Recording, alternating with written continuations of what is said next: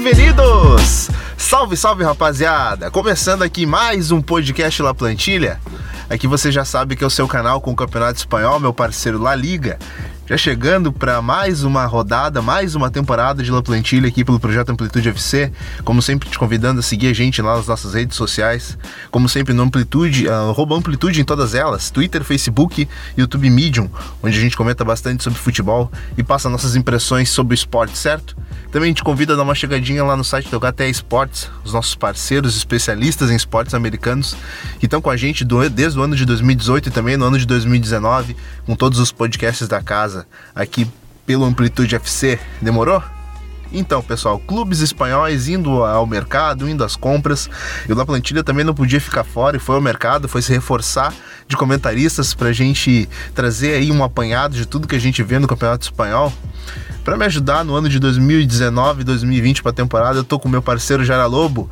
E aí, Jarinha, chegando para fechar com o time Amplitude FC, chegando para fechar com o La Plantilha, meu mano. Valeu a presença. Fala Nato, fala todo mundo, todo mundo tá escutando. É um prazer, né? Sempre aparecer aqui, não é a primeira vez. É, e é sempre bom falar, né, de La Liga, que é o melhor campeonato do mundo, sim, eu vou clube estar. E vamos bater um papo, né? Vamos bater um papo sobre o mercado aí. Demorou, velho. Também chegando com a gente Edu, Edu que é lá do grupo do, do, do, Campeonato Espanhol, lá do grupo da La Liga, também chegando aqui com a gente, apreciador da La Liga, chegando para fechar com a gente aqui também no La Plantilha. E aí, Edu, tudo certo, mano? Tudo certo. É sempre bom destrinchar um pouquinho de La Liga, né? Mais uma temporada que, que se inicia, cheia de mistérios. A gente nunca consegue cravar quem vai ser campeão, a gente nunca consegue cravar quem vai para a Champions League. E apesar dos times que chegam da segunda divisão, a gente também não consegue cravar os times que vão ser rebaixados. É temporada que está prometendo muitas surpresas. O Atlético foi um mercado pesado, Real Madrid se forçando também e o Barcelona com a grande contratação do Griezmann. Essa daí, para mim, tem tudo para ser a melhor temporada da história do Campeonato Espanhol. Demorou, cara. Então vamos para ela, vamos para análise.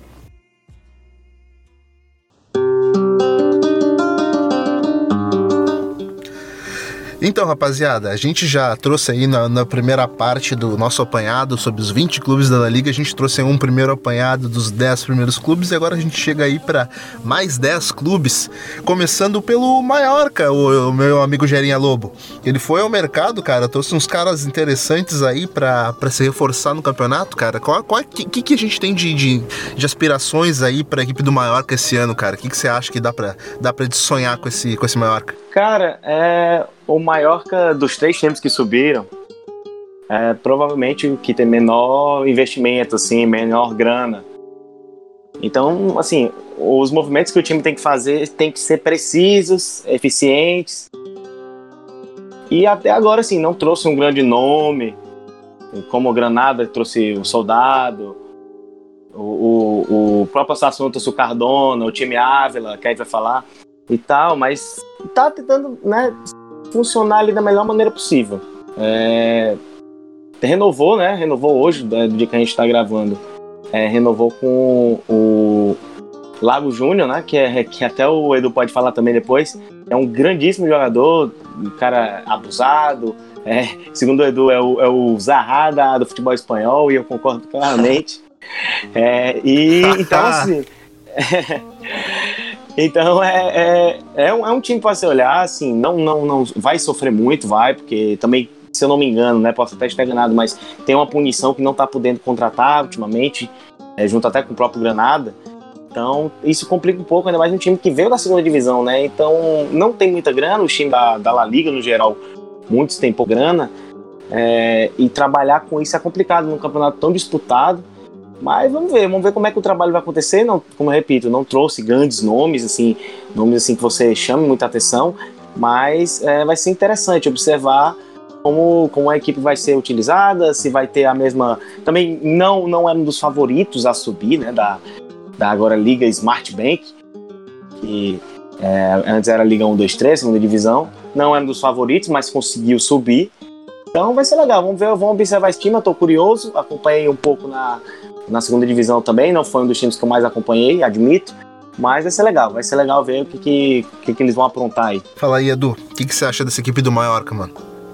O Mallorca ele vem para permanência, né? Uma, o, assim como o Gera falou bem, o Mallorca ele tá, tá punido junto com o Granada, ele não pode contratar. Então, o que ele pode fazer nesse momento é manter as peças que ele já tem. A grande, para mim, contratação, entre aspas, hoje foi a permanência do, do Lago Júnior, que, que renovou até 2023. É, tem um experiente Salva Sevilha, jogador rodado de La Liga. Quem acompanha a La Liga há bastante tempo vai lembrar do Salva Sevilha no, no espanhol, no próprio Bet. Então, o Mallorca, a palavra da vez é, é a permanência. Eu acho, acho que o Mallorca tem que usar e abusar do fator casa, porque jogando em São, São Moix é bastante difícil vencer o Mallorca lá dentro.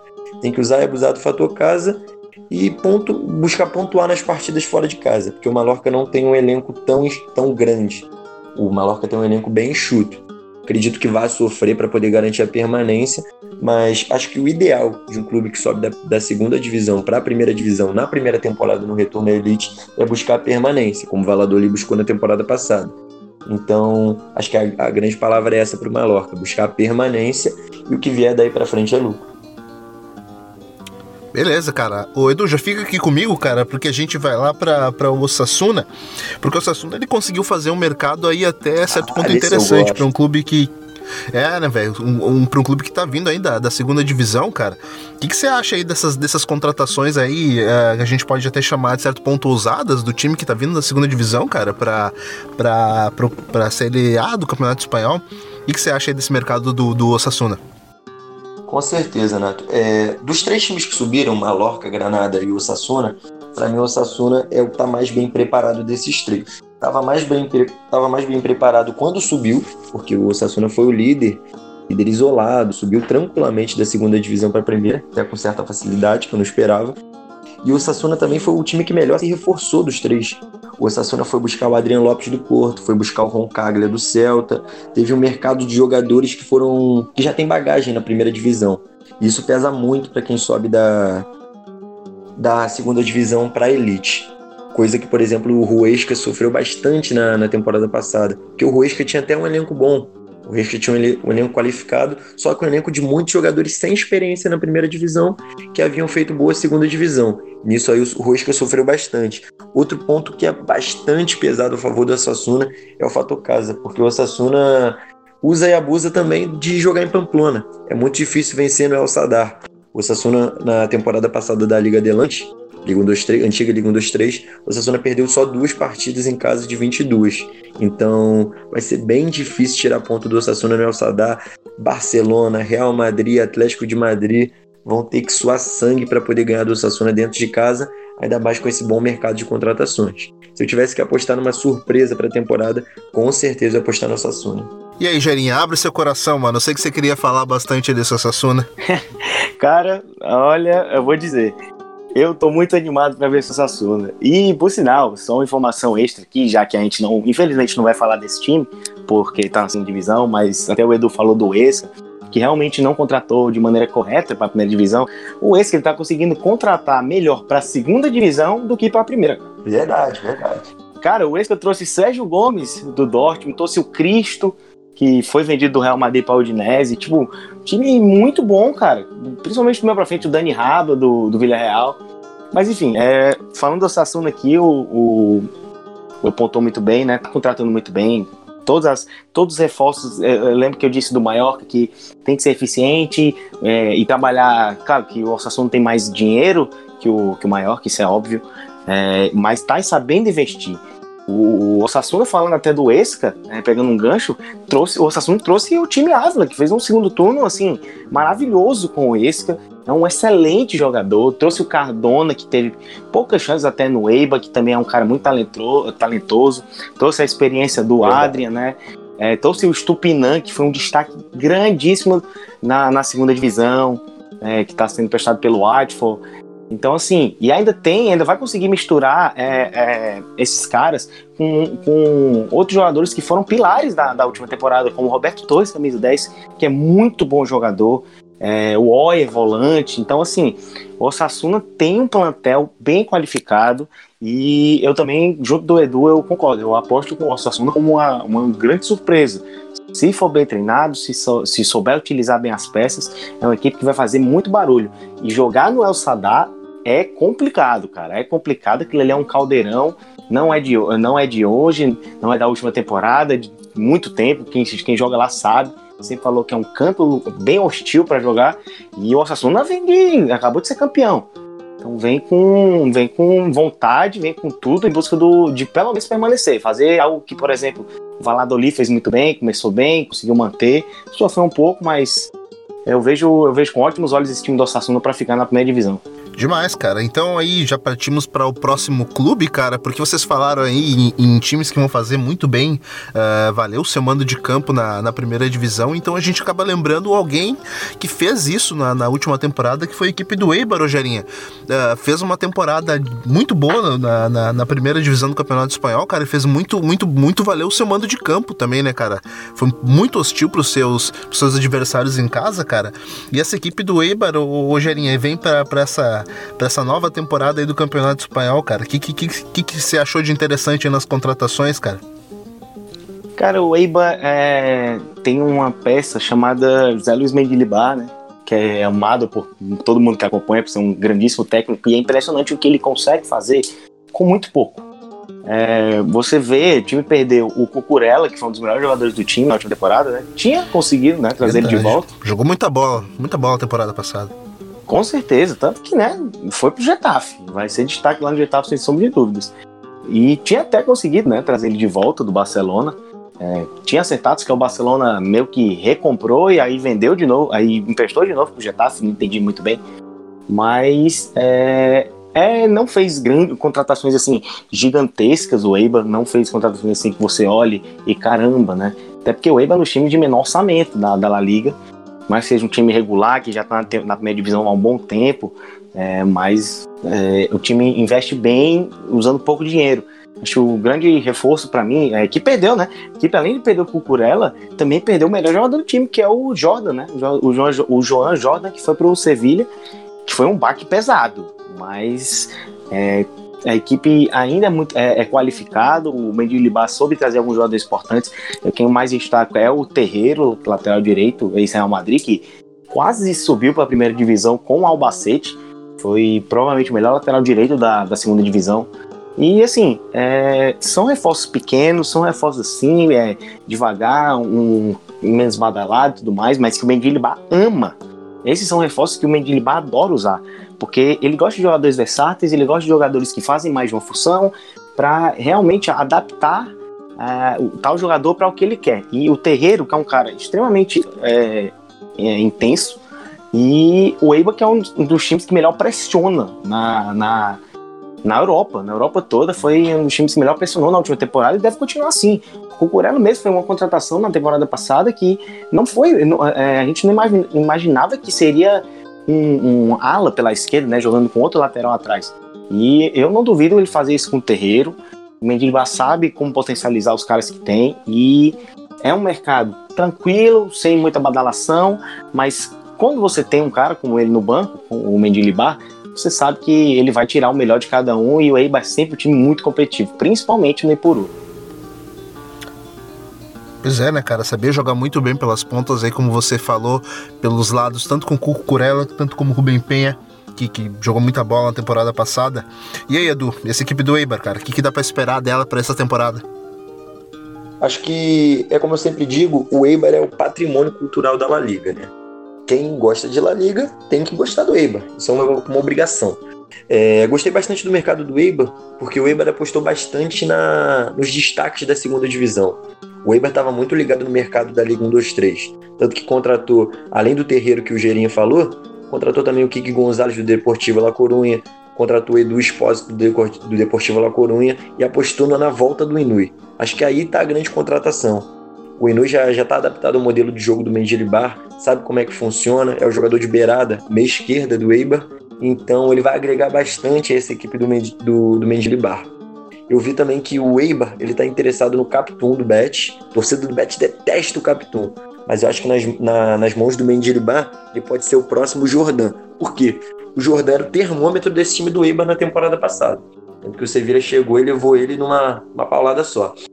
Então, essa posição é que está vaga no momento da equipe do Eibar. Trouxe o Edu Espósito, só que a diferença de nível da Liga 1, 2, 3 para a La Liga uma diferença grande. Por mais que o Edu Espósito tenha ido bem, o Kiko Gonzalez tenha ido bem, o próprio Terreira é um grande valor, e o Mendilibar ama usar esses valores, é complicado e é discrepante a diferença da Liga 1, 2, 3 para a La Liga.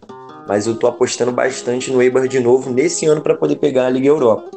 E como a gente viu na temporada passada, o Getafe conseguiu o objetivo da Liga Europa. Creio eu que o Mendilibar também está com isso na cabeça. O Eibar garantiu a permanência nesses quatro anos, está indo para a quinta temporada na Elite, mas acho que é, a parte mais difícil foi se manter. É, quando você sobe da Elite, teve várias, várias equipes, Xeres, Hércules, próprio Córdoba, equipes que batem em volta, não é legal. Então o Eibar já conseguiu mais difícil, que era se garantir, uma equipe minúscula, se garantir ser uma equipe de primeira divisão e agora já está em busca de voos maiores. O que é voos maiores? Atingir uma Liga Europa, brigar, brigar até por uma Champions, coisa que o Getafe brigou até a última rodada na, na temporada passada. Então, eu acho que o mercado do Eibar, como o Gera destacou, foi um mercado discreto, mas foi um mercado bem interessante, bem efetivo é, as peças que ele trouxe da segunda divisão e a grande peça que ele trouxe da própria primeira divisão, que é o, que é o japonês Inui, ele pode estar surpreendendo de novo. E eu boto o Eibar nesse ano para poder brigar o Liga Europa. Cara, ainda falando em equipes que poderiam e podem brigar para Liga Europa, a gente tem aí a equipe do Alavés, o, o Edu, que, cara, fez uma temporada interessante. Uh, uma, foi uma temporada interessante, a última temporada, cara, e foi, foi no mercado e trouxe nomes interessantes, cara. Aí a gente tem Lucas Pérez aí de novo, cara, na, na elite do Campeonato Espanhol. Uh, Pere Pons, bom, bom jogador, bom meio-campista ali do, do, do, Girona, cara. O que você avalia Ótimo desse mercado nome. aí do Alavés? Então, o mercado do Alavés é outro mercado que é bastante interessante, mas com o mercado de jogadores jogadores mais conhecidos. O Alavés apostou em jogadores que já têm bagagem na elite, assim como, como o Sassuna. O Alavés foi atrás do, para mim, a grande contratação dos times pequenos. Acho que uma das, das principais compara, compara, das, uma das principais contratações do, dos times menores foi a contratação do Lucas Pérez pelo Alavés. Por quê?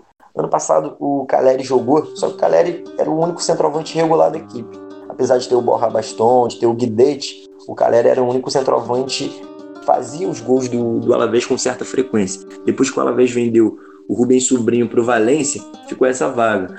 É, o Guidete jogou, chegou a jogar com o Caleri não firmou, o Borra Bastão jogou com o Caleri não firmou, o próprio Diego Roland, no final da temporada, jogou com o Caleri também não firmou. Então, por mais que o Alavés ainda não tenha se negociado com, com o Caleri, essa contratação do Lucas Pérez foi a ideal, porque o Lucas Pérez é um centroavante rápido, de agilidade, ele já provou isso no Deportivo La Corunha, teve uma passagem rápida pelo Arsenal, mas também não deixou a desejar, passou pelo West Ham e conhece muito de La Liga. O Lucas Pérez já chegou a ser vice-artilheiro do, do, Campeonato Espanhol. Centroavante já jogou rápido, muita cola, já jogou muita bola na La Liga esse cara, pô. Já jogou muita bola. Então, a contratação do Lucas Pérez foi, foi interessante e a contratação do, do, do Alex Vidal também, ex-Barcelona e Sevilha, para a beirada do campo. Por quê? O Alavés perdeu o Johnny, foi talvez um dos principais jogadores da temporada passada como um todo incluindo Barcelona, Real Madrid e Atlético Madrid.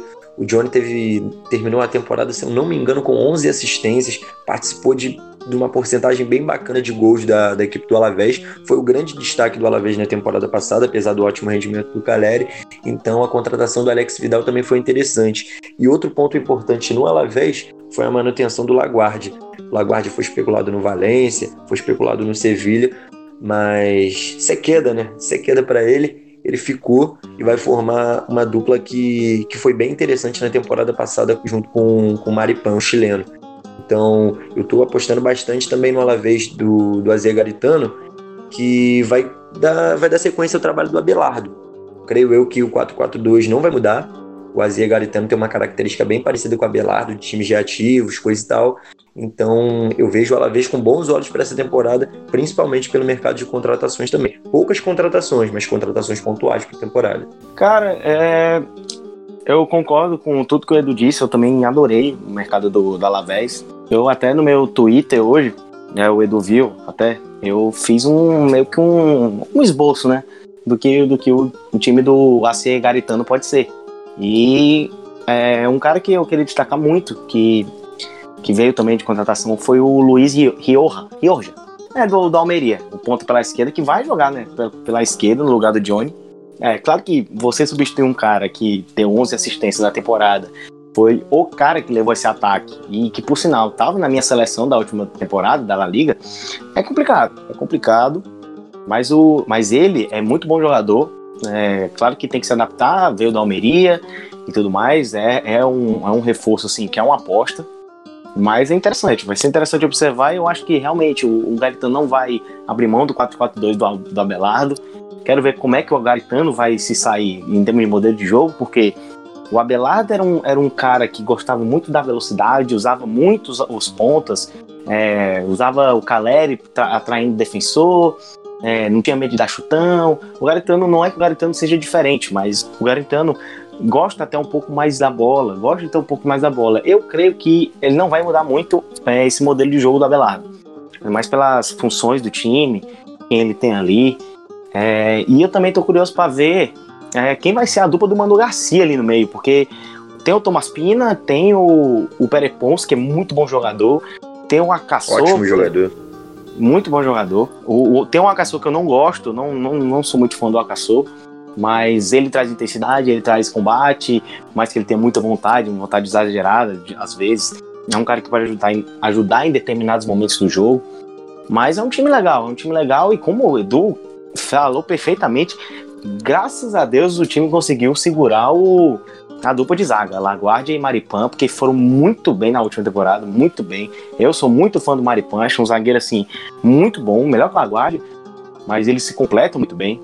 E também um cara que é para dar uma olhada é o Martim e eu, é o Martim Aguirre. Eu não vou falar o nome dele aqui. Aguirre porque... Garay, Aguirre Garay é complicado, mas é, pô, o nome do moleque é, é muito louco. Véio que foi campeão do, do Europeu Sub-21 pela, pela Espanha, lateral direito, que é muito, muito bom, bom jogador, muito. E que era um muito, puta é... time essa Espanha, hein, cara? Mas não, nossa, que essa, a, cada geração a Espanha fica melhor, não entendo. Mas, mas é muito bom jogador e tem tudo para ter uma temporada, sim, excelente. Eu acho que ele não aguenta muito no Alavés. Eu acho que ele sai no estilo do Pedro Porro, né? Eu acho que ele só aguenta uma temporada no Alavés e sai para um time melhor. É, sinceramente, porque ele fez um europeu muito bom. E, enfim, eu acho que o time do Alavés é interessante. Eu, eu dou até mais. Tenho mais esperança nesse time mais esse ano do que no ano passado, na temporada passada. Na temporada passada, o segundo turno não foi bom, mas o primeiro foi excelente, o que acabou segurando o time na primeira divisão, que era o objetivo né, do time. O Abelardo fez um grande trabalho. Agora é saber se o Garitano vai fazer um bom trabalho também. Tem peças para isso? Tem, mas não é só isso que vai que vai trazer resultado, né? Então, Gera, como você falou, cara, não é só isso que traz resultado e a gente conseguiu ver isso muito bem uh, no ano passado com a equipe do Celta, cara. E a gente viu aí de perto a Iago Aspas dependência da equipe, né, cara? Porque foram muitas rodadas amargando ali para tentar escapar da segunda divisão, até que conseguiu. Mas, cara, como dependeu do Iago Aspas na temporada passada, cara, foi ao mercado, trouxe aí Denis Soares de novo no Campeonato Espanhol. E aí, Gera, é, é, possível ainda tentar se livrar dessa Iago dependência, cara, essa Iago aspas dependência. Tem muitos jogadores de qualidade, cara. A gente sabe que fez um mercado tímido até nessa temporada, mas, cara, sempre teve, teve jogadores interessantes aí na temporada passada e que, e que em dado momento se esperou muito mais da equipe do Celta, mas não veio, não veio, não veio aquilo que a gente esperava, cara. E para essa temporada, o que, que você acha do Celta? Cara, eu acho que o eu acho que o Celta, né, ele tá assim, o, o mercado do, do Celta não é ruim. É apostou na operação retorno, adorei esse nome. Trazendo Santimina de volta, trazendo Denis Soares de volta. É, dois caras, assim, que são muito. Eu gosto muito dos dois. Acho que o Denis, o Denis passa por uma falta de confiança, é, uma falta de regularidade. E vejo, e vejo ele muito bem nesse meio campo do time com o Braz, com o Braz Mendes, né? Acho uma, dupla bem interessante se acompanhar. E o Santimina não preciso nem falar. Vem para substituir o Maxi Gomes é, claro que substituir o Max Gomes não é fácil, ainda mais pelo todo, é, como eu posso dizer, a química que ele tinha com o Iago Aspas, que era fantástica, uma das melhores duplas e que temporada ataque. brutal, né, cara? Que temporada Abs... brutal do, do, Max Gomes. Absurda, cara, absurda. É, é, os dois completavam muito bem, porque o Max Gomes ele parece ser um cara mais de área, mas ele não é. Ele é um cara extremamente versátil e isso ajuda muito aspas. Isso cria um espaço grande para aspas. E você criar espaço para aspas não é um negócio muito legal, né? Então, o Zetimina também é um cara versátil, bem mais versátil até que o Maxi Gomes. É, quero ver como é que vai funcionar eles dois. Eu gosto muito também do Santimino, acho muito bom jogador.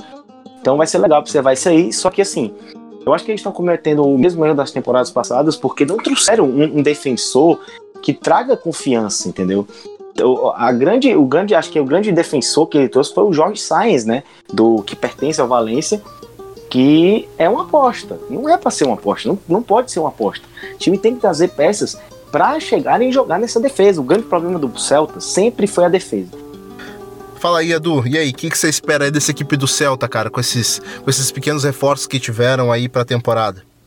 Acho que, é, como o Gera destacou bem, o, o Celta ele não focou tanto no que o quanto deveria na, no sistema defensivo. Apesar de ter chegado o Aidu, uhum. o defensor do Genk, e o Jorge Sainz do Valência, são duas apostas. É, acho que o Celta não poderia se dar o luxo de continuar apostando na defesa, continuar apostando na defesa e, e não trazer jogadores que solucionem o problema do, do sistema defensivo.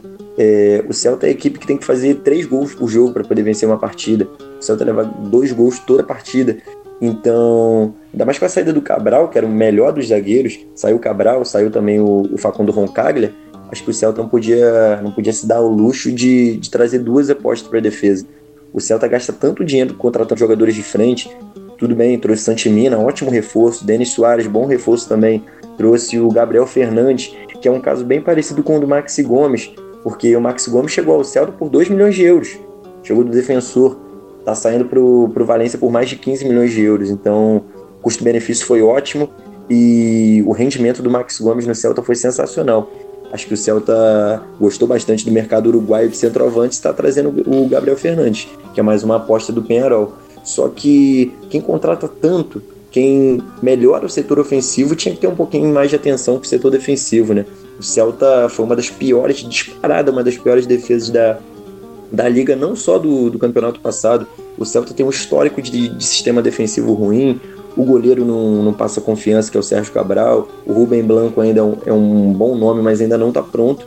E o, a única coisa interessante dessa, dessa temporada nas contratações do Celta para o setor defensivo que eu gostei foi o Lucas Olazo, lateral que estava emprestado no Boca Juniors, jogou o final da, da temporada passada no Celta e melhorou bastante a lateral esquerda, que desde que o Johnny saiu do Celta, ela não conseguiu ser ser suprida com, com qualidade. Então eu vejo o Celta com mais do mesmo, sinceramente, apesar de ter o Iago Aspas, do, do Santimina ter voltado, o Denis Soares para o meio, eu não vejo o Celta mudando de patamar de uma temporada para outra.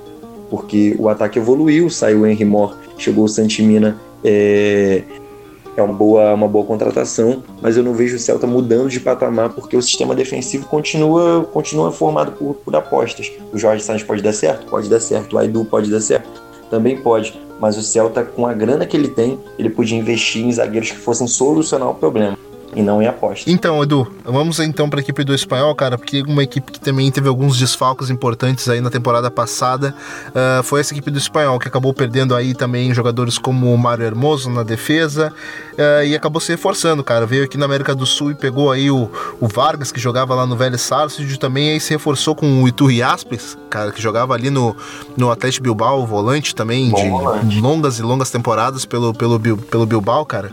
O que a gente pode esperar dessa equipe do Espanhol aí para próxima temporada? Verdade. É, acho que as percas do, do espanhol foram percas significativas. Porque o Rubi foi responsável por. O treinador Rubi foi responsável por devolver o espanhol à Europa depois de 12 anos, nessa longa espera. E a perca do Mário Hermoso, acho que é a grande perca da, da temporada no futebol espanhol. Que o Mário Hermoso, ele, para quem não sabe, ele foi rejeitado pelo Real Madrid ele poderia ter sido contratado pelo Real Madrid e o Atlético de Madrid apostou nele. É uma contratação sensacional, tanto que o Mário Hermoso está chegando para poder substituir o Diego Godin no, Atlético de Madrid, mas é um desfalque imenso para o espanhol. Porque o Mário Hermoso ele pode jogar de zagueiro, pode jogar de lateral, já chegou a atuar como volante, e em todas ele tem extrema qualidade. Ele é um zagueiro canhoto, de bom passe, de ótima estatura. Então, as percas do espanhol foram significativas. Mas a gente também tem que falar das contratações. Eu estou gostando do mercado de contratações do espanhol porque as contratações, as contratações são de jogadores experientes para a disputa da Liga e da Europa League. Porque às vezes muita gente acha, poxa, mas o Iturraspe, o Iturraspe já está jogando muito tempo no Atlético Bilbao, já perdeu, já perdeu o ritmo, já não é o jogador de 2011, já não é o jogador de 2012. Só que eu acho que essa bagagem europeia que o Iturraspe traz, o Iturraspe já jogou 3, 4, 5 Europa League com, com o Atlético de Bilbao. Então ele traz bastante bagagem para esse elenco do espanhol. Já tem tá Copa do Mundo nas costas também, né? Copa do Mundo também. Então ele chega, chega trazendo bastante bagagem para o espanhol, que esse ano vai ter que dividir o elenco do Campeonato Espanhol e para a Liga Europa. Trouxe também o Bernardo, xerifão, zagueiro do Girona, ótima contratação. O Girona também está se desfazendo depois que foi para a segunda divisão. E como você disse bem, Nato, foi a contratação, acho que a grande contratação do meio para frente da, da temporada foi o Matias Vargas do Vélez, que é o ponto sinuante, é o jogador que faltava no elenco do espanhol. O espanhol tem um Borja, o Borja Iglesias, que é um, um rematador nato, tem o Graneiro para poder criar, tem o Hernan, tem o, perdão, tem o Sérgio Dardi para poder criar, só que não tinha um ponta insinuante, porque depois, desde que o Léo Batistão saiu no meio da temporada, o, o espanhol adaptou o Yulei, o chinês, na, na, na, ponta esquerda. Mas não tem nenhum ponta driblador, que também não era o caso do Hernan Pérez. E essa contratação do Matias Vargas é, acho que se encaixa nesse, nesse sentido que eu estou falando de um ponta que parte para cima, de um jogador que o elenco do espanhol ainda não tinha com essa característica. Então, apesar de, de, ser, de ser pequeno o mercado do espanhol, gostei das contratações que, na medida do possível, reporam as saídas. Acho que a saída do Rubi para o Davi Galego estão na aposta.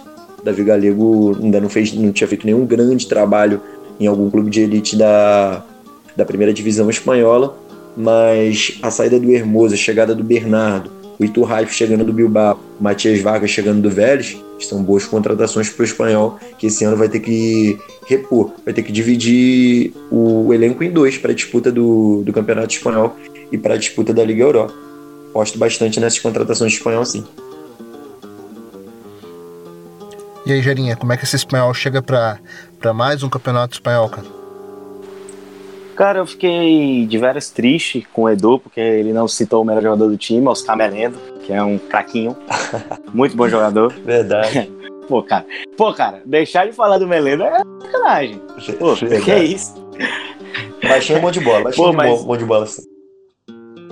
Pô, joga demais. E eu também gostei, também gostei. Claro que você repor é, o Hermoso não é fácil, ainda mais depois da temporada excelente que ele teve. É, então, é, assim, o, o mercado do, do, espanhol foi, como eu gosto de falar, foi, foi um, um, preço mais abaixo, ganhou um preço legal com o Hermoso, uma, uma, coisa aqui, outra ali, já que ele pertencia mais ao Real Madrid, né? Já que ele pertencia ao Real Madrid, no caso.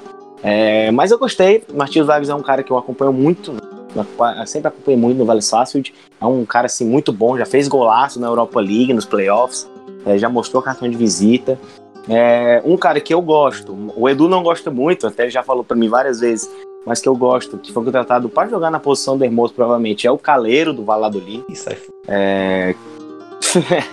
que é um cara que, que se destacou numa defesa que teve alguns problemas, mas é, ele do lado ali do Nacho, né? É, sempre foi muito. Eu, eu, sempre gostei muito. Claro, não é um zagueiraço fantástico, mas eu acho que pode adicionar bem ao time. O Bernardo é um cara muito para elenco também, quem sabe pode virar titular. É, então, assim, o, o, espanhol criou um, tá criando um elenco para jogar três competições: Copa do Rei, La Liga e Europa League, que está muito perto, né, de, de garantir a vaga na fase de grupos. Então, é um time bom, quem sabe pode, possa perder ainda o Borja Iglesias, a gente tá gravando isso aqui, a gente não, não sabe se ele vai, tá, tá, o burburinho dele no Betis está aumentando cada vez mais, ainda mais depois do Betis vender o Los Celso, fazer uma grana. É, só que, assim, tem um cara que tá jogando muito bem também do lado do Borja Iglesias, que é o Facundo Ferreira. Facundo Ferreira aparecendo, sendo um cara importante nesse time do David Galego. E o time do David Galego também tá muito bem, cara. Eu tô acompanhando esses jogos da Europa League, da fase prévia, da fase prévia, e o time tá muito bem. Você ele tá jogando muito bem, claro Claro que os adversários, claro, são fracos, mas o time tá fazendo valer o favoritismo, jogando muito bem, amassando, é, rodando muito bem a bola, tendo algumas, algumas coisas que o Ruby tinha também. É, e só para fechar, eu acho que uma contratação, entre aspas, que também vem jogando muita bola, e foi um achado bem legal, foi o Adria Pedrosa, que veio de uma filial, né? Cara, esse moleque é muito bom de bola, joga de lateral esquerdo, joga de ala, já jogou de volante. Esse menino vai fazer um barulho grandíssimo com o Galego. O Galego já deixou claro que vai contar muito com ele, ele é titular absoluto e merecidíssimo. O garoto tá, tá aproveitando demais essa chance. Então, por mais que tenha perdido peça, eh, algumas peças importantes aqui, e que ainda possa perder o bode inglês, o espanhol tem um time qualificado para aguentar todas as competições. Claro que a gente não aposta que o, que o time vai muito longe na Europa League, porque né, tem muitos times bons ali. É, na La Liga ninguém sabe se vai fazer a mesma boa campanha, ainda mais porque tem mais competições para jogar. Mas, é, mas vamos esperar, vamos ver, porque o Galego começou muito bem o trabalho e tem, e tem elenco, tem elenco para fazer muito bom trabalho. Vamos ver como é que ele vai usar essas peças que ele tem. Pois é, cara, peças que a gente tem, isso que é o mais importante para se usar. Chegamos aí então no clube que talvez aí melhor saiba usar as peças que tem para poder se manter, que é o Atlético de Bilbao, Gera. Porque o Atlético Bilbao, apesar de não fazer contratações, cara, renovou o contrato do Iñaki Williams por incríveis quase nove temporadas, cara. Acredite se quiser. Não sei como é que os caras conseguiram fazer isso, mas fizeram. Ô, Gera, o que, que a gente pode esperar aí da equipe do Atlético Bilbao, cara? Uh, a gente sabe que o Gaisca Garitano acabou, de certa forma, melhorando a equipe, do, porque a equipe estava é, em vias de fato para cair para a segunda divisão aí na, na primeira nas primeiras 15 rodadas do Campeonato Espanhol, cara, mas depois se encontrou de uma forma aí, subiu o elevador e foi parar longe. Cara, o, o, o, o, Atlético do Beriz era um time assim ridículo de ver, ridículo. Chegou o Gaisca, o time deu um, um, um pulo assim de qualidade, de rendimento absurdo, tanto que brigou até a última rodada ali por, por Europa League né, com o Espanhol e Real Sociedade. Então, assim, o, o Atlético, Atlético, nunca foi um time de contratar muito. É, tanto que eu fiquei surpreso na janela que veio o Nightines, que é, sempre foi um zagueiro muito bom, né, e é regular demais. É, então, eles não contrataram muitos jogadores. Eu acho que o grande destaque, quem sabe, pode ser o Joaquim Esquieta, né, que é da base do Barcelona, que é goleiro, que chega para a vaga do Remiro, né, o Remiro que foi para a Real Sociedade o, o fim de contrato.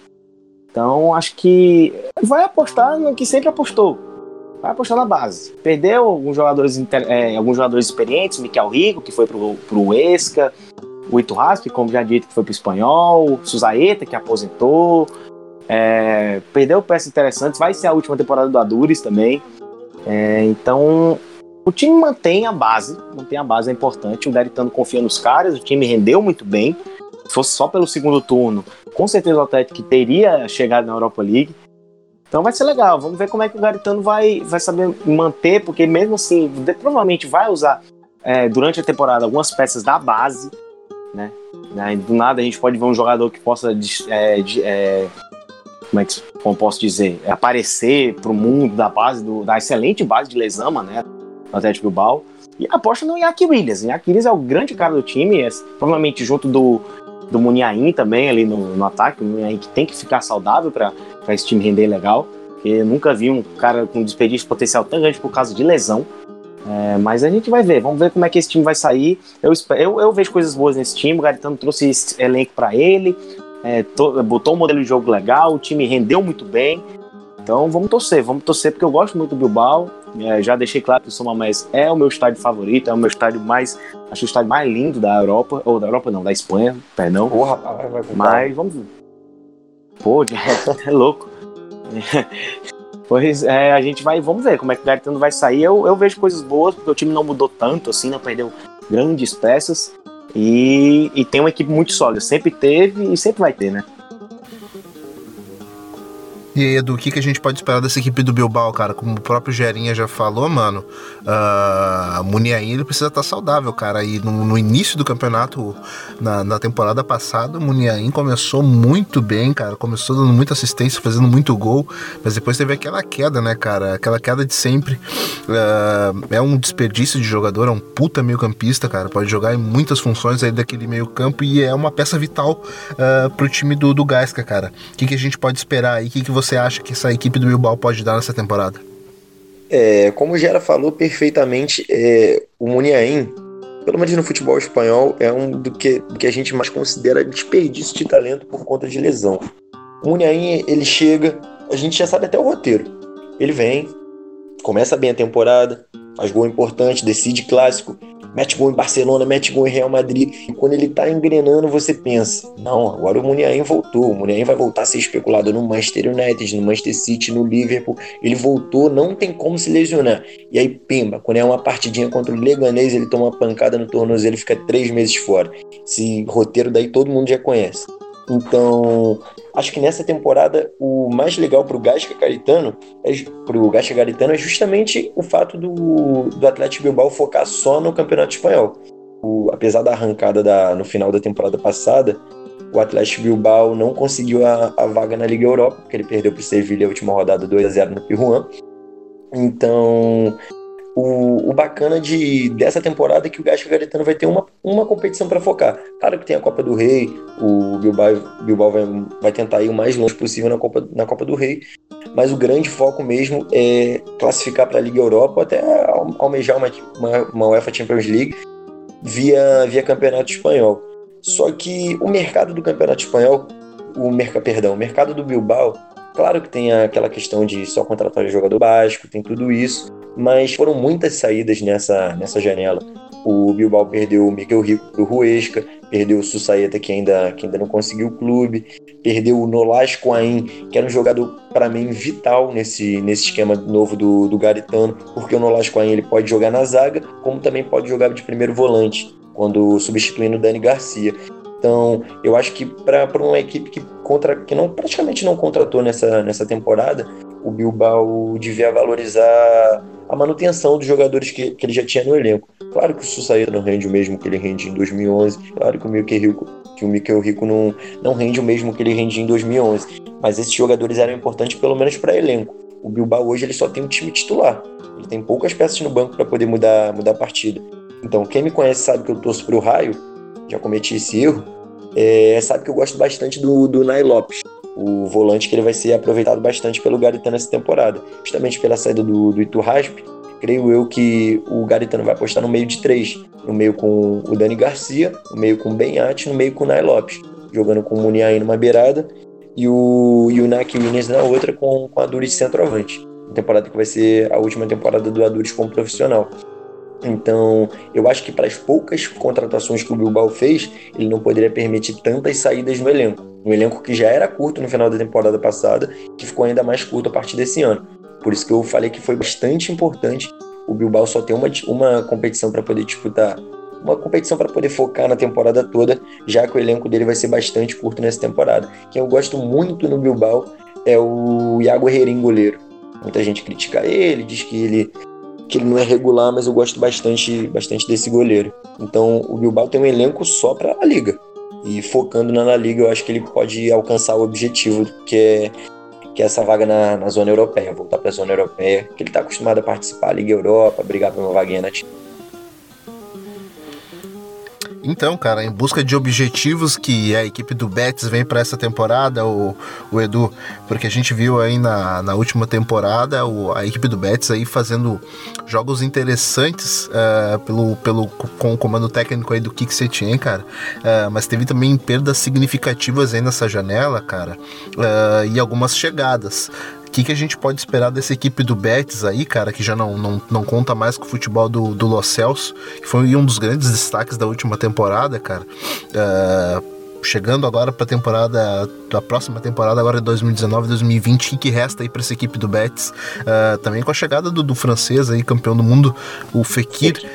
Cara, tem bola para para manter aí o futebol que o Lo Celso vinha mantendo nesse meio campo aí com Canales, com, com, com Pedraza, que agora tá chegando também ali pelo lado esquerdo. O que, a gente pode esperar? Então, é, como você bem disse, o, o Fekir ele chega justamente para poder substituir o, o Giovanni Lo Celso, argentino que foi para o Tottenham.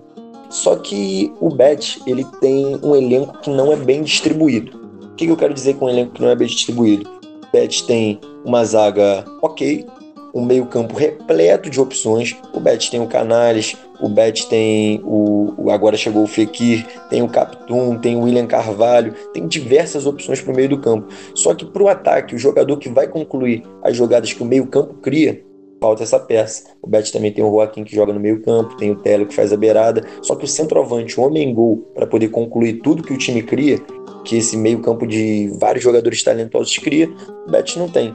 Então, eu acho que a temporada do Betis ele pode, ela pode ser dividida de duas formas. Se contratar o Borja Iglesias do Espanhol e se não contratar o Borja Iglesias do Espanhol. Porque se não contratar o Borja Iglesias, o Betis vai fazer o mesmo que ele estava fazendo na temporada passada. Vai ter que depender de Lorém Moron, vai ter que apostar o Juami como falso 9, Juami que chegou para poder substituir o Sérgio Leão que foi pro Levante. Porra, e como então, faltou, como faltou esse 9 nessa equipe, né, cara? Porra, a gente batia muito nessa tecla aqui, que faltou. a equipe conseguia produzir um, um, certo futebol, mas faltava, faltava aquele camisa 9. Faltou, faltou bastante, porque é, o Bet ele viveu muito de improviso na temporada passada. É, o Loren Moron ele foi descoberto na temporada 2017-2018. Chegou, subiu da base para a equipe principal, metendo um gol para caramba. Todo mundo pensou: não, o problema centroavante está resolvido. Loren Moron deu conta do recado. Só que, infelizmente, na temporada passada, ele mostrou a verdadeira face dele. Ele é um centroavante, por mais que ele faça um golzinho ou outro, é um centroavante limitado. Ele é um centroavante que vai te garantir 15, 20 gols, como o Stone garantiu para o Hirona, como o Max Gomes garantiu para o Celta. Então, faltou esse homem-gol no, no, no Bet para poder concluir as jogadas que o meio-campo cria. O, a equipe do Bet com o Setien era uma equipe que construía 15, 20, 25 finalizações por partida. Só que é, era uma equipe que controlava o meio do campo, mas que não, que não dominava as áreas. O Bet do Setien tomava muitos gols na defesa e fazia poucos gols na grande área para o volume de jogo que ele criava. Então, ainda mais com a saída do, do Paulo Lopes no gol, eu acho que, que a defesa do Betis até enfraqueceu em relação à temporada passada. A defesa do Betis que tem, que tem o Bartra, que tem o, manteve o Mandi, manteve o Fedal, mas a defesa do Betis também não, não, não é as mil maravilhas. Tem o Sidney também. Só que o meio-campo dispensa comentários. Chegou o Pedraza do Vila Real também, boa contratação para beirada do campo. O que nem se fala. E o modelo de jogo do Rubi é semelhante ao do Setien. O Rubi gosta da posse de bola, o Bet vai ser uma equipe que vai dominar a grande maioria das partidas, só que para isso era fundamental para o Rubi chegar ao Borja Iglesias. O Borja Iglesias é o jogador que vai fazer todo mundo sorrir no, no Bet. O Canales vai dar assistência para ele, o Fekir vai dar assistência para ele, o Juan, o Télio, o Joaquim. Então, acho que a temporada do Betis ela pode ser dividida dessa forma. Se o Borja Iglesias chegar e se o, e, se o Borja Iglesias não chegar. E se o Borja se o Borja Iglesias não chegar, vai ser muito experimento. Vai ser o Juan de falso 9, vai ser o Tele de falso 9. Não falei do Diego Lanês, ótimo nome também, o mexicano. Mas o Bet precisa do 9. O Bet precisa do cara que vai botar as bolas para dentro que o meio campo cria. Então, cara, é isso que a gente espera aí desse, desse time do Betis aí, cara, que tanto criou oportunidades ano passado e fez grandes jogos, cara, grandes jogos, grandes embates contra o Barcelona, inclusive. Numa ele tomou uma sacola, mas no outro ele aplicou uma sacola no Barcelona. Então aí são cenas que a gente vai aguardar para os próximos capítulos, Rogério, porque a gente vai chegar aí na, no nosso próximo time, que é a equipe do Valência, cara, que fez algumas contratações aí uh, interessantes, mudou defesa, mudou o gol, uh, chegou gente para frente também, cara. Uh, se reforçou e tá ficando mais forte, mas a, a, ainda o mercado não fechou, cara. Pode perder aí o, o, o, Rodrigo, né, cara, lá na frente. O que, que, a gente pode esperar dessa equipe do Valência aí, Ogera? Ainda que o mercado não tenha fechado, mas coisas estão acontecendo aí o tempo todo. É, esse mercado do Valência é, foi meio conturbado até porque veio até notícia de que o Matheus Alemani, né, diretor do time, e o Marcelino Garcia Toral podiam sair. Na verdade, o Alemães estava para sair, e se o Alemães saísse, o Garcia Toral, Marcelino, né, saía também. E, mas isso foi abafado, né, nada aconteceu com o dono do time lá. Então, assim, o mercado do Valência, é, eu, eu tô adorando o mercado do Valência. É, tá trazendo, além de jogadores para ser titular, tá trazendo também peças importantes para o elenco. Trouxe o Jason do Levante, que é um jogador na média, mas é um cara que nesse esquema de 4-4-2 do Marcelino encaixa muito bem como meia pela direita, ou a esquerda também, porque é um cara que é, sabe recompor, é um cara inteligente taticamente, não é, não é fantástico com a bola no pé, mas é, é aquele jogador que você gosta de ter no elenco para é, determinados momentos. Trouxe de volta o Mano Valerro, que é um garoto muito bom jogador, muito mesmo, que ele vai fazer um legal trouxe o Maxi Gomes, que assim, um dos grandes problemas desse Valência era achar um companheiro qualificado e regular para quem? Para o Rodrigo. Gameiro é, é, um cara que eu gosto, mas nunca foi regular. Santimina é, também, também nunca foi tão regular assim. Era melhor até quando saía do banco. É, até o Zaza, quando passou aqui, também não foi esse companheiro. E finalmente tem um companheiro. Mas o problema é, traz o companheiro do Rodrigo e o Rodrigo tá para sair pro Atlético. Então isso meio que complica um pouco. Teve, tiveram nomes é, citados até, acho que o Timo Werner teve um nome sondado, né, pro Valência, que seria uma contratação incrível pro time do Valência, que tem dinheiro para trazer esse cara.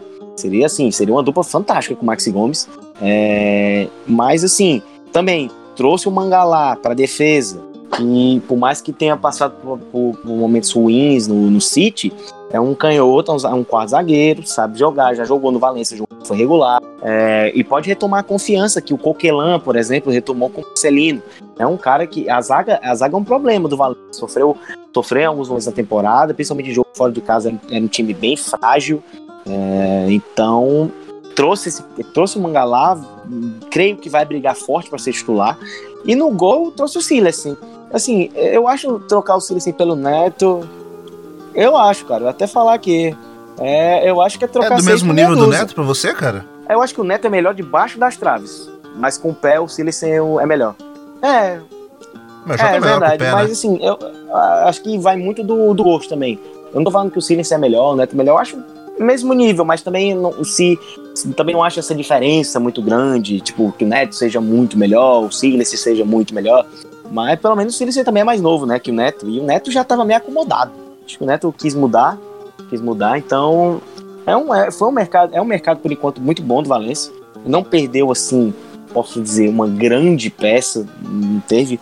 Pode perder agora o seu, para mim, né, para mim, o seu segundo melhor jogador, que é o Rodrigo pode ser que saia, vai ser uma perda assim incrível. E então, mas vai ter que trazer esse cara, vai ter que trazer um cara para jogar com o Maxi Gomes. Vai depender do Gameiro de novo, não dá. Então, é, tem que agir rápido, porque eu acho que é inevitável né, essa venda. E vamos ver, o Marcelino é um baita técnico, é um baita técnico que sabe utilizar da melhor forma de todos. É, vai ter ainda Gonçalo Guedes, tem Solé, é um time muito bom ainda. Que chega, é, aliás, eu acho que o time vai chegar até melhor do que na última temporada da Champions. Eu acho que o time vai chegar muito bem. Estou é, gostando da, desses reforços. Então vamos observar, mas o mercado Valência me agrada bastante. Fala aí, Edu, e esse mercado do Valência? É, antes, antes de falar do, do mercado do Valência, eu queria que você removesse o Gerinha da conversa, porque ele falou de 20 jogadores do elenco do Valência, só que não citou Dani Parejo. Então, para mim, ele não tá habilitado a continuar essa conversa. Ah, não. Pode, pode, deixar, pode deixar que eu tô removendo ele agora, nesse Isso, momento. Remove sim. Pô, cara, é. eu falei que ele era o melhor. Eu falei que o Rodrigo era o segundo melhor jogador do time. Quem você acha que é o primeiro, né? Pô, aí. Vai ter que falar o nome desse rapaz. Dani Pareira é uma palavra que a gente pode repetir quantas vezes a gente quiser. É... O, o mercado do, do Valência é um mercado bem interessante, porque o, as contratações que o Marcelino traz para o Valência são contratações que já se encaixam no modelo de jogo. Como o Gerinha falou perfeito, a contratação do Maxi Gomes para mim é a melhor, uma das melhores contratações da temporada. Por quê? O ideal seria, o certo mesmo seria que o Maxi Gomes formasse a dupla de ataque com o Rodrigo. Só que o Atlético de Madrid, algum shake chegou no Atlético de Madrid, porque não é possível. Chegou com 60 milhões de euros, em volta de 55, 60 milhões de euros para poder tirar o Rodrigo do, do Valência. Então hoje, o ataque seria Maxi Gomes junto com o Gameiro. E esse ataque, para mim, já, já não é um ataque tão forte como seria Maxi, Maxi Gomes e Rodrigo. E, e, também, em cima do que o, que o Gera falou, as contratações do Valência são contratações de, do time que está preocupado em mandar bem na Liga e mandar bem na Liga dos Campeões. Claro, não esquecendo da Copa do Rei. O Jason é um jogador perfeito para elenco. O, o Soler deve ser o meia-direita jogando a Champions e acredito que o Jason seja um meia pela direita jogando na, na Liga Campeonato Espanhol, pelo menos nesse início. Mesma coisa que acontece na beirada esquerda, que o Gonçalo Guedes deve ser o titular na Champions e o Cherichev deve ser o titular jogando no, no Campeonato Espanhol. Gostei bastante também. Ô Edu. Pode falar. É, eu não, assim, eu, eu não discordo do Jason, mas, assim, tem o Ferran Torres pedindo passagem também, né? Então tem que observar isso aí. Tem, tem o Ferran. Ah, tem joga Ferran demais. Torres. É, o próprio coreano, o Kang Lee, é um menino também bom, só que pelo fato do, pelo fato do Valência ter bastante jogador de beirada, eu acredito que ele não tenha tanto espaço. A gente também não pode esquecer do Daniel Vaz. Daniel Vaz pode jogar tanto na lateral direita quanto na beirada do campo. Então, opção na beirada do campo. Pô, eu ia questionar isso, cara. Será que, que o Daniel, que, que o Vaz vai ficar apenas exposto ali para jogar apenas do lado direito como lateral, é, cara? Será também. que ele não pode ser melhor aproveitado no meio campo? Também tem esse fator. É, eu acredito que o Vaz jogue tanto na, na lateral direita, porque, com todo respeito ao Pitini, mas o Pitini tem condições de jogar no Valência. O Pitini, para mim, é um tronco. O Pitini, o Pitini para mim, é jogador de Leganês, o Pitini é jogador de Girona. Então, não sei. Não, não, não. No raio, no raio só de Daniel Alves para cima. Tanto que o. Tanto que o Valência, ele, ele tá indo atrás do Advíncula. O Valência tá, tá desesperado atrás de um lateral direito. E creio eu que jogador por jogador, jogador por jogador. O Vaz, mesmo improvisado, é melhor do que o Pitini. Por isso que eu não usei o, o exemplo do Vaz jogando na, na, beirada. Na beirada do Valência, o Valência tem bons jogadores. Tem o Soler, que apesar. Cara, cara, é, quem, quem deve, o Valência deveria ter ido atrás. Aliás, eu não sei se foi. Não sei Pedro se é Porro. é porque. O, é, exato. É, é, eu não sei se é porque o City tem, tem preferência, talvez pode ter sido isso, mas não tem. Era, era o cara perfeito. É, o, o, City, o City tem preferência sim, porque o Hirona é, é ligado ao City. Mas eu, em nenhum momento, mesmo antes do City trazer o Pedro Porro de volta, trazer o Pedro Porro do, do Hirona, eu não vi em nenhum momento uma, espe, uma especulação do Valência em cima do Pedro Porro. É, ainda mais a Espanha que tem um mercado de laterais direitos que está tá bem escasso. O próprio Mário Gaspar, chegou a ser lateral de, de Eurocopa, caiu bastante com, com o Vila Real. Então, eu acredito que, que as contratações do Valência foram, foram interessantes para um time que está pensando em disputar é, Liga dos Campeões e também o Campeonato Espanhol. Contratações bacanas. Tem o Mangalá também que chegou do, do Manchester City, só que o Mangalá é uma incógnita porque ele não tem não, não jogou praticamente a temporada passada inteira, estava treinando com o time sub-23 mas tem o Diacabi, que é bom zagueiro, o Garay, o Gabriel Paulista. Acho que esse 4-4-2 do Marcelino tem tudo para dar certo na temporada, sendo comandado pelo Dani Parejo de novo. Então é isso, senhores. Chegamos então para o nosso último time aí da noite, cara. O Real Madrid, o Edu, que foi ao mercado, cara, foi desembolsar forte aí. Trouxe, acabou trazendo o cara que vinha sonhando aí nos últimos meses após a saída do Cristiano Ronaldo, cara, Eden Hazard. Desembarcou aí na equipe do Real Madrid. Também tem o Bon Jovic, que, que, que, jogou muita bola lá pelo, pelo Frankfurt, Éder Militão, enfim, outros grandes jogadores que desembarcaram aí, cara, no, na equipe do Zidane, que também voltou no final da temporada passada para o comando técnico do Real, cara. O que, que a gente pode esperar aí uh, de temporada? Vai, vai brigar por tudo esse ano de novo, cara? Ainda mais com o acréscimo aí do, do, do, do Rodrigo Raio, que também chegou, chegou para essa equipe? Então, é, pelo menos no início da temporada eu não consigo cravar o Real Madrid como favorito para Champions e muito menos como favorito também para o Campeonato Espanhol. Por quê? É, acredito que o Real Madrid ele conseguiu enfraquecer no setor defensivo de uma temporada para outra. Por quê? Valerro foi embora. Valerro, eu acho que tinha tudo para ser um dos jogadores que mais ia evoluir agora com o Zidane chegando. Ele foi emprestado para o Wolverhampton, não tenho quase certeza se foi Overhampton ou Watford, sempre confundo esses dois times, mas acho que foi o Overhampton sim. Então, é, apesar da chegada do Militão, claro, Militão, ótimo zagueiro, veio do Porto, também pode jogar de lateral direito. O sistema do Real Madrid com, com Zidane, não só com Zidane, com o Solari, com, com o Lopetegui também na temporada passada, o Real Madrid está precisando fazer, assim como o Celta, está precisando fazer três gols por jogo para poder vencer uma partida. O Real Madrid toma gol em todos os jogos, toma dois gols em todos os jogos. Para a temporada inteira, que era o ideal para poder corrigir o sistema defensivo da temporada passada. O sistema defensivo conseguiu a proeza de piorar da temporada passada para a pré-temporada desse ano. Chegou o Militão, Casemiro voltou da Copa América, Sérgio Ramos, Keylor Navas no gol, Courtois e a equipe do Real Madrid não para de levar gol. Tudo bem que o setor ofensivo está bastante reforçado. Hazard é um craque. Chegou, Jovic é finalizador, tem tudo para poder ser a sombra do Benzema ou jogar ao lado do próprio Benzema, mas eu não consigo cravar o Real Madrid como favorito para tudo na temporada, justamente por conta desse setor defensivo. Meio campo segue maravilhoso, Tony Kroos, Casemiro, Modric, a estrutura está formada, mas o setor defensivo do, do Real Madrid para mim gera muita, muita, muita dúvida. Marcelo, ano após ano, está perdendo nível. O Carvajal também já não tem um nível de duas, três temporadas antes. Sérgio Ramos também está perdendo nível. Então, o setor defensivo do Real Madrid é um setor que está perdendo nível ano após ano. Vai piorando de nível, piorando de nível.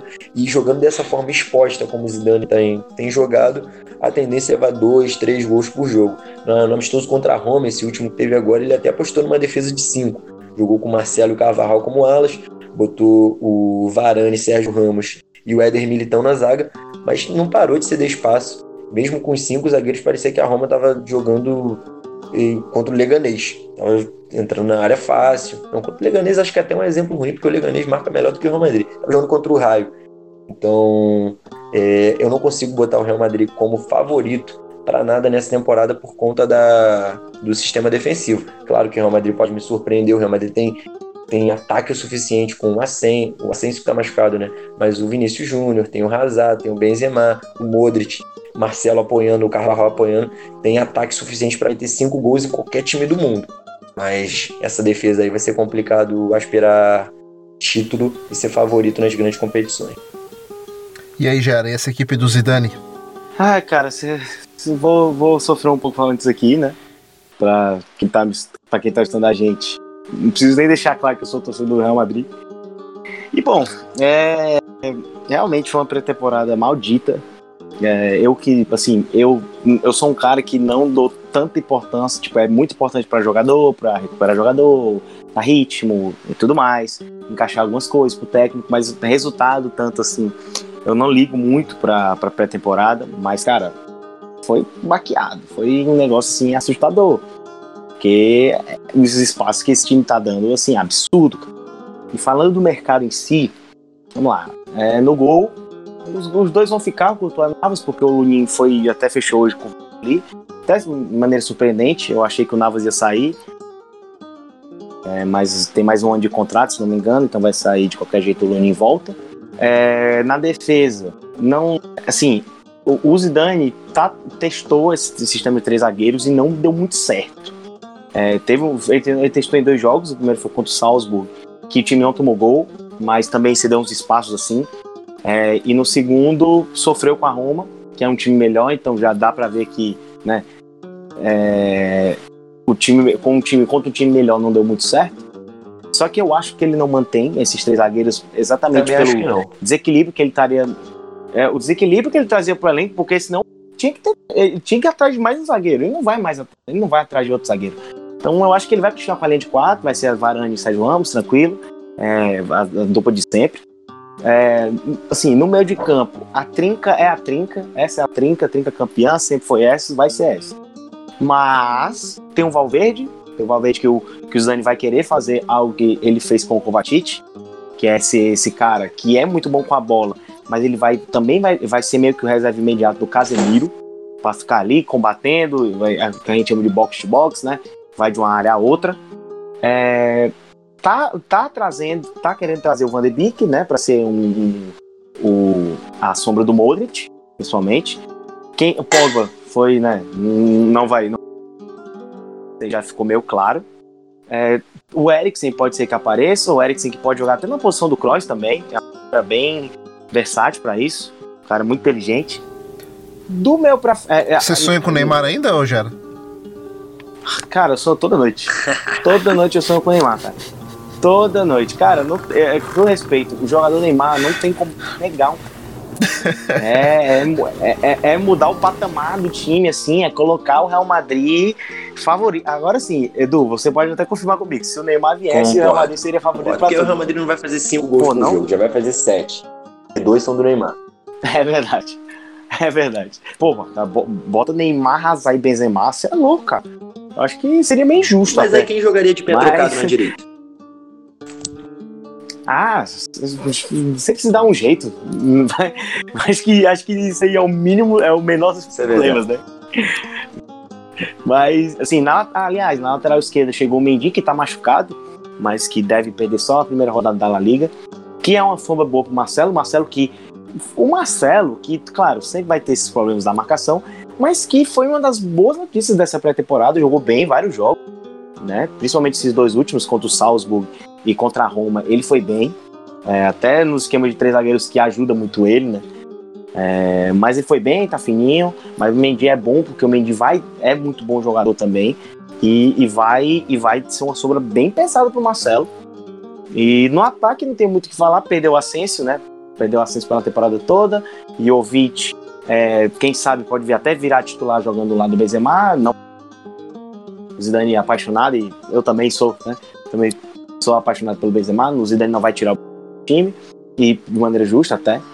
Hazard, Vinícius Júnior, assim, Lucas Vasquez, eu, eu sou um cara, assim, bem sincero. Eu não tenho muito problema com o Lucas Vasquez. Eu acho que ele fez muita coisa já pelo Real Madrid. Você, muito mais do que a torcida me, fala. Aí, mas se você não tem problema com o Lucas Vasquez no elenco do Real Madrid, você não tem problema com ninguém. Não tem problema com ninguém. não, eu ia chegar lá. Assim, nesse elenco atual eu tenho um problema. Eu não quero ele no Real Madrid. Mas é um jogador que eu, eu gosto até. Eu acho que eu agradeço muito o que ele fez pelo time. Ele foi, foi muito mais importante do que o pessoal fala. E, mas assim, o nível não é do Real Madrid. Ele não é jogador. Ele é um jogador para um espanhol da vida. Eu acho que ele encaixaria bem no time. Esses times menores, eu acho que o Lucas Vaz seria um belíssimo reforço. Mas não tem mais. Só que o Zidane gosta muito dele. Eu até entendo porque o Zidane gosta dele. Porque taticamente ele é bom, é importante. Ele não, não fica de birra. É, não tem problema em ficar no banco. Mas tem que vender. O time também tem que fazer caixa. E falando fazer caixa, Mariano não sabe se vai sair, não quer sair, Bale a mesma coisa. Nunca vi um cara tão difícil para vender como o Bale. Minha nossa senhora, que cara difícil. E, e tem o Rames também, que até a notícia que eu vi é que os jogadores do Real Madrid tentando é, arranjar um, uma reunião entre o Zidane e o Rames, provavelmente mais alguém, porque o Rames é, claro, o Rames já é muito bom jogador, mas o elenco gosta muito do Rames e o Zidane já deixou claro que não quer contar com o Rames. Mais que ele não deixe é, não fale né, na cara e tudo mais, mas a gente sabe que o Zidane não conta com o Rames. Só que o Rames nesse elenco aí seria um cara importantíssimo. E, e, já seria menos uma contratação, né? Por exemplo, não precisaria trazer Eriksen e Van de Beek, só o Van de Beek, por exemplo. Mas é isso, cara. É, vamos ver, tem muita coisa. Foi uma pré-temporada muito ruim, né? É, resultado e rendimento também. E o Zidane tem muito que trabalhar. É, a, a, a, torcida, claro que tem gente que não confia tanto no Zidane mais, tem uns que eu conheço muitos que são chatos com o Zidane, é, até entendo, mas não acho que eu acho que um cara tão vitorioso, um cara que entregou tanto, não mereça isso, né? Mas vamos ver, vamos ver como é que vai sair. Ele confia muito nesse time, ele já falou que tá com ele até a morte. E os reforços foram muito bons. Esses reforços que já chegaram foram todos muito bons. Agora falta encaixar, falta ver como cada um entra. E elenco Real Madrid tem. Claro que falta trazer aqui um meio de campo, ou um, que sabe mais um ponta, mas o elenco do Real Madrid é bom. E o Zidane sabe disso, ele vai usar da melhor forma possível. Agora os caras têm que recuperar a forma e voltar a, a, jogar com aquela vontade, porque também falta. Parece que o time não joga com a mesma vontade. Vamos ver se na temporada, assim que a temporada começar, os caras começam a render mais. Perfeito. Temporada do Campeonato Espanhol começando, equipe se reforçando, La Plantilha também se reforçando e novamente eu faço o convite, reforço o convite para você seguir a gente lá nas nossas redes sociais, no Amplitude em todas elas, Twitter, Facebook, YouTube e Medium e também o nosso Instagram, para você chegar lá e curtir tudo que a gente está escrevendo do Amplitude FC, para você ficar por dentro de todas as nossas redes sociais e também dar uma chegadinha lá no site do HT Esportes, os nossos parceiros de 2018 que estão com a gente no ano de 2019, especialistas em esportes americanos que colam com a gente na divulgação dos nossos programas, certo? Genin é meu parceiro. Quem quiser te seguir nas redes sociais, cara, acompanhar aquilo que você escreve sobre futebol, uh, faz o que, cara? Seja muito bem-vindo à Plantilha.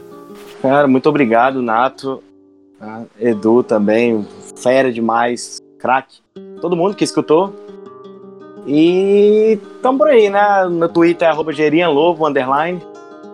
Quem quiser bater um papo sobre futebol espanhol, sobre tudo, né? Sobre futebol internacional, futebol brasileiro, tudo, tudo que quiser, é só dar aquele toque que a gente bate um papo bem legal.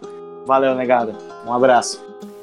Um abraço. Fala aí, Edu, meu parceiro debutando aqui no La Plantilha, cara. Quem quiser te seguir nas redes sociais, acompanhar aquilo que você escreve sobre futebol. Você também desenvolveu aí um fio interessante sobre o início do Campeonato Espanhol, aí as suas impressões, suas análises no Twitter, cara. Por favor, fica à vontade para divulgar. Uh, e seja bem-vindo à La Plantilha também.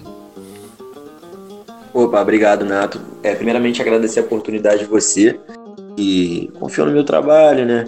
É, eu gosto bastante de falar sobre futebol espanhol, só que hoje é a minha primeira gravação falando sobre tudo primeira gravação para um, um canal, primeira gravação para o YouTube. É, e também agradecer o Gerinho também que participou, referência para mim, entende muito de futebol espanhol. É, quem quiser me seguir nas redes sociais é edu, RVM, edu no, no Twitter. E também vou te fazer um convite especial para poder seguir minha página do Raio, porque como eu disse, eu já cometi esse erro de começar a torcer para o Raio, agora já não tem como voltar atrás, né? Então, arroba RVM underline Brasil. Perdão, RVM Brasil, tudo junto. que é a minha página sobre, sobre o raio aqui no, no, no Twitter também. Então, como você disse, eu fiz o fio sobre, sobre o Campeonato Espanhol, fiz um guia sobre, sobre o Campeonato Espanhol, que está lá no meu Twitter, do Underline RVM. E acho que muita gente gostou, até o Leonardo Bertozzi chegou a comentar, gostou também. Mas o que eu queria agradecer mesmo era a participação aqui no, no Amplitude FC, no La Plantilha, programa que eu estou sempre acompanhando, só que participar é bem mais legal, diga-se passagem. Perfeito, cara. Seja sempre bem-vindo a participar aqui com a gente, comentar sobre o Campeonato Espanhol, que é aquilo que a gente ama. Então, já reforcei o convite das redes sociais. Então é isso, cara. A gente se vê aí na estreia do Campeonato Espanhol na próxima semana, quando definitivamente acaba a espera e a gente volta a ter o nosso Campeonato Espanhol, nosso amado Campeonato Espanhol, para poder debater, trazer dados da rodada, enfim, debater é, o mundo espanhol e tudo aquilo que a gente, que a gente ama nesse campeonato, certo? Mas é isso, a gente se vê então na próxima rodada. Um abraço, tchau, tchau!